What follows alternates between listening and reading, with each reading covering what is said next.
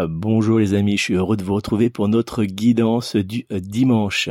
Et en ce dimanche, c'est la carte du gnome qui va vous guider pendant toute votre journée.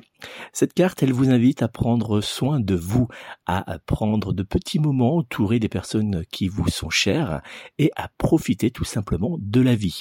Elle vous invite aussi à éloigner, à oublier les petits soucis, les petits tracas que vous avez pu euh, endurer pendant la semaine précédente pour vous concentrer uniquement sur les moments de joie qui vont apparaître en ce dimanche.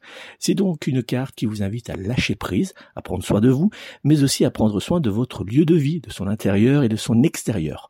Profitez de la journée, c'est une journée très positive qui vous attend.